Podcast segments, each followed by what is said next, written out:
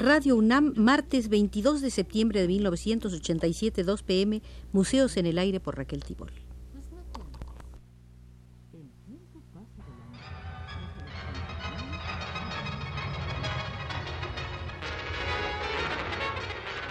Radio UNAM presenta Museos en el Aire. Un programa a cargo de Raquel Tibol, quien queda con ustedes. Iniciaremos hoy una serie de visitas al Museo del Arte Ecuatoriano. Nos servirá de fuente un libro importante escrito en 1985 y publicado por la Pontificia Universidad Católica del Ecuador con sede en Cuenca y coauspiciado por la Universidad Central del Ecuador. Me refiero a Los signos del hombre, un libro colectivo dirigido por Mario Monteforte Toledo, bien conocido de los universitarios mexicanos, y en el que colaboraron Lucas Achig, Adrián Carrasco, Claudio Cordero, Juan Cordero Íñiguez, Manuel Chiriboga, Elías Muñoz Vicuña y Hernán Rodríguez Castillo.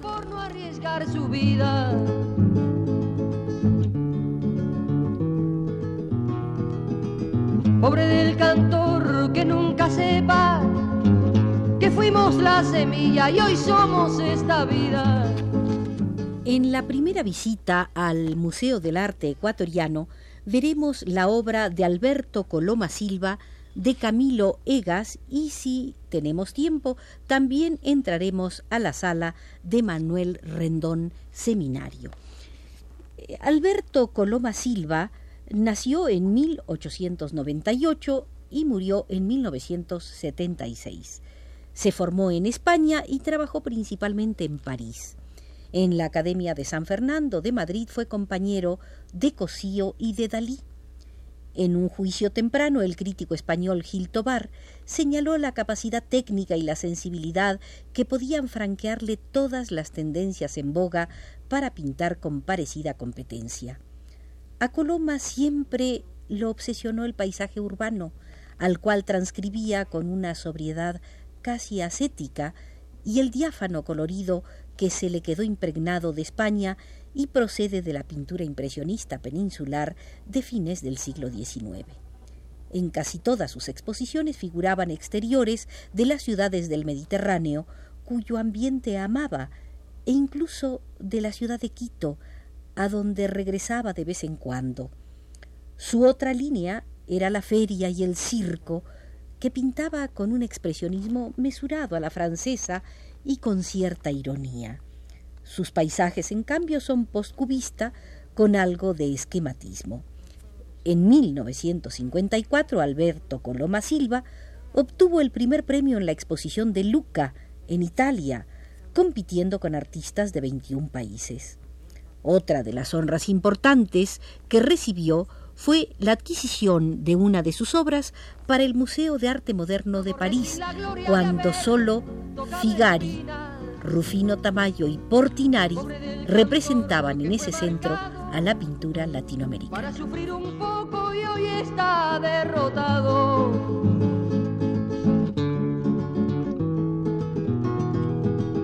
Pobre del cantor que sus informes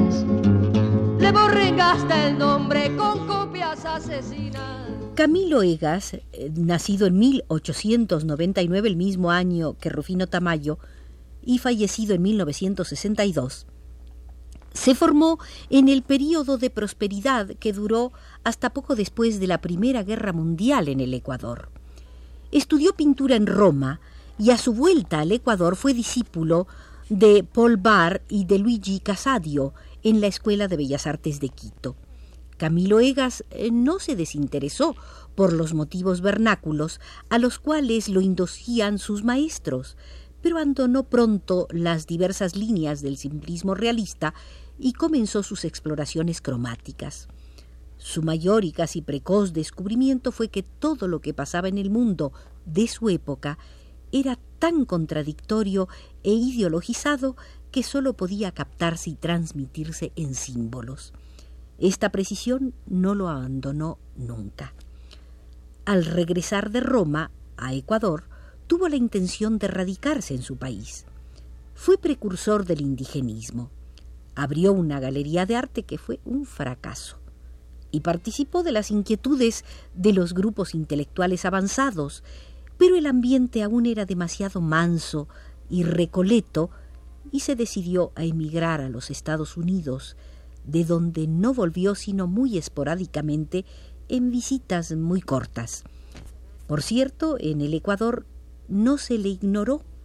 Artistas y teóricos tan penetrantes como el escultor Jaime Andrade se refirieron a él en los términos más elogiosos en la revista Hélice, por ejemplo, que se publicaba en Quito hacia 1925.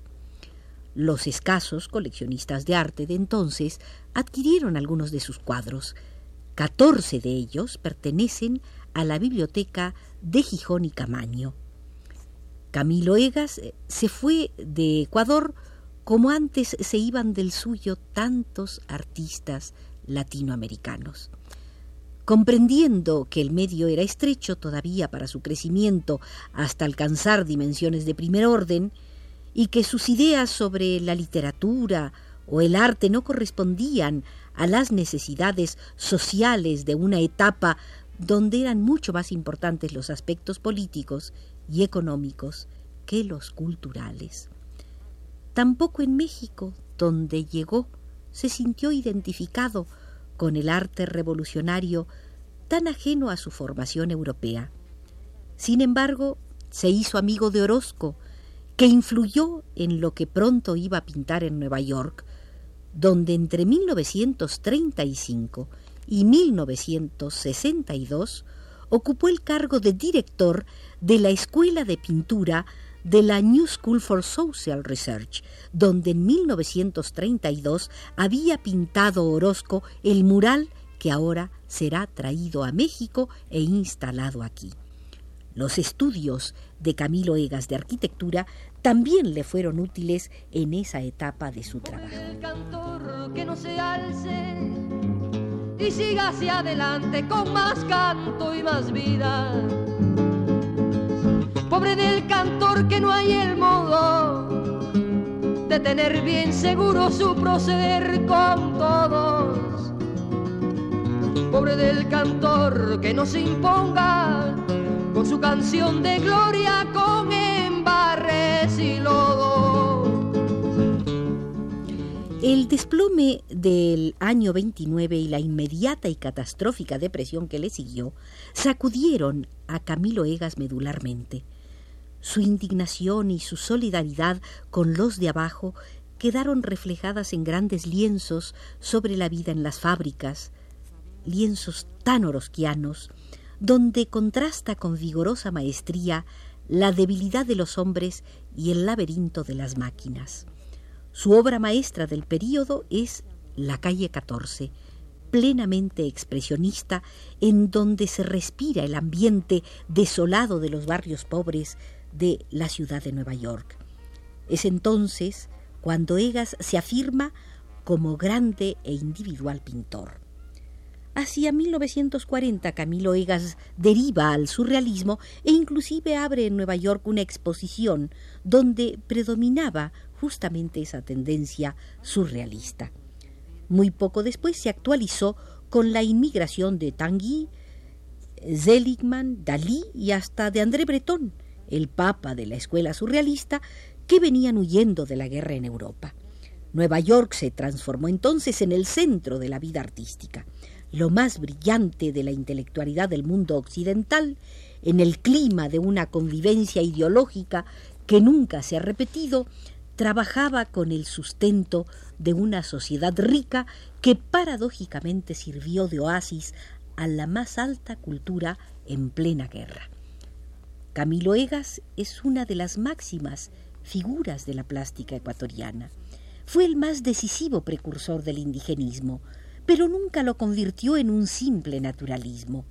Su gran lección, imposible de aprovechar bajo la presión de la lucha de clases y de la tendencia a radicalizar los mensajes, se concentró a preconizar que la verdad del arte no radica en las apariencias y que la base de una cultura hay que buscarla en las raíces de la sociedad. La moderna corriente artística, dijo alguna vez, impone y enseña a crear una naturaleza, no a copiarla. Con igual competencia profesional e igual capacidad creadora, hizo obras impresionistas, expresionistas, cubistas, surrealistas. En las postrimerías de su vida exploró varias ramas del arte abstracto, en las cuales se adivina la compleja madurez de su pensamiento estético.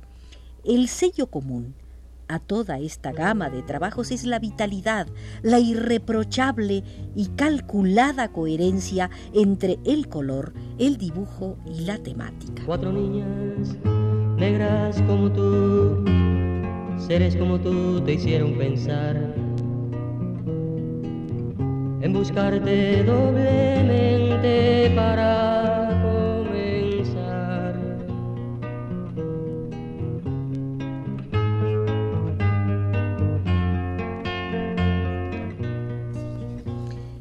parte de la obra de Camilo Egas fue realizada y adquirida en los Estados Unidos. El Banco Central del Ecuador logró rescatar una centena de los cuadros que el maestro dejó al morir y dio su nombre a uno de los museos en el sector colonial de la ciudad de Quito. Excepto en cuanto a su obra con temas indios, ejecutada en Quito alrededor de 1925, la demás apenas comienza a apreciarse en toda su categoría en el Ecuador, donde, como es natural, nunca tuvo repercusiones internas. Camilo Egas fue típicamente un desarraigado, uno de los grandes pintores ausentes, un poderoso creador en quien, como es lógico, se refleja el pulso de la vida internacional a través de la mayor urbe cultural de la época, Nueva York, pero no el proceso de la sociedad ecuatoriana del último medio siglo. Entremos ahora a la sala de Manuel Rendón Seminario.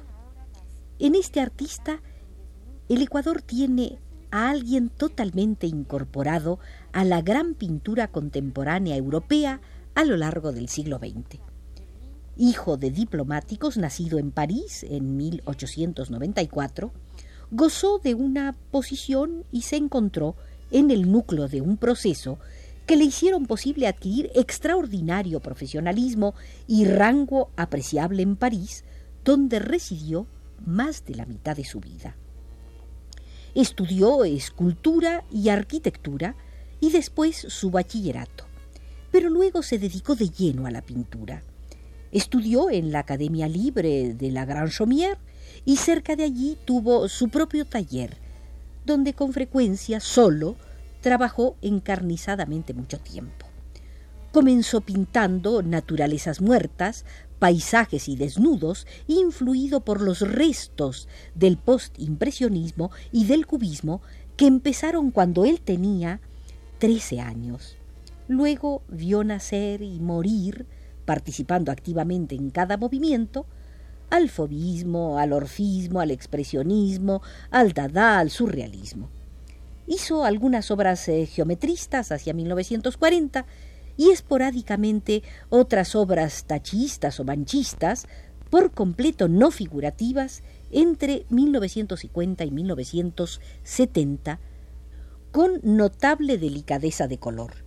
Las primeras tres décadas del siglo XX fueron los años de oro del arte contemporáneo en París. Para unos, auge de la más brillante libertad de creación y de inventiva, para otros síntoma de la decadencia del sistema capitalista. Casi todo lo que allá se hacía se dio en llamar la Escuela de París, aunque fuese obra de rusos, españoles, italianos, holandeses, suizos y de tantos y tantos latinoamericanos nuevas voces, un nuevo color para este tiempo de dolor. Esta ha sido la primera visita al Museo del Arte Ecuatoriano. Debemos agradecer a Mario Monteforte Toledo el que nos haya conducido a través de su estudio los signos del hombre, y también a Arturo Garro, que nos vigiló desde los controles.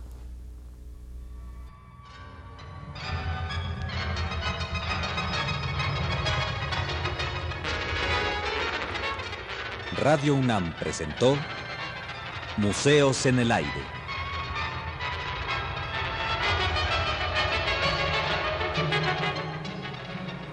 Un programa de Raquel Tibol.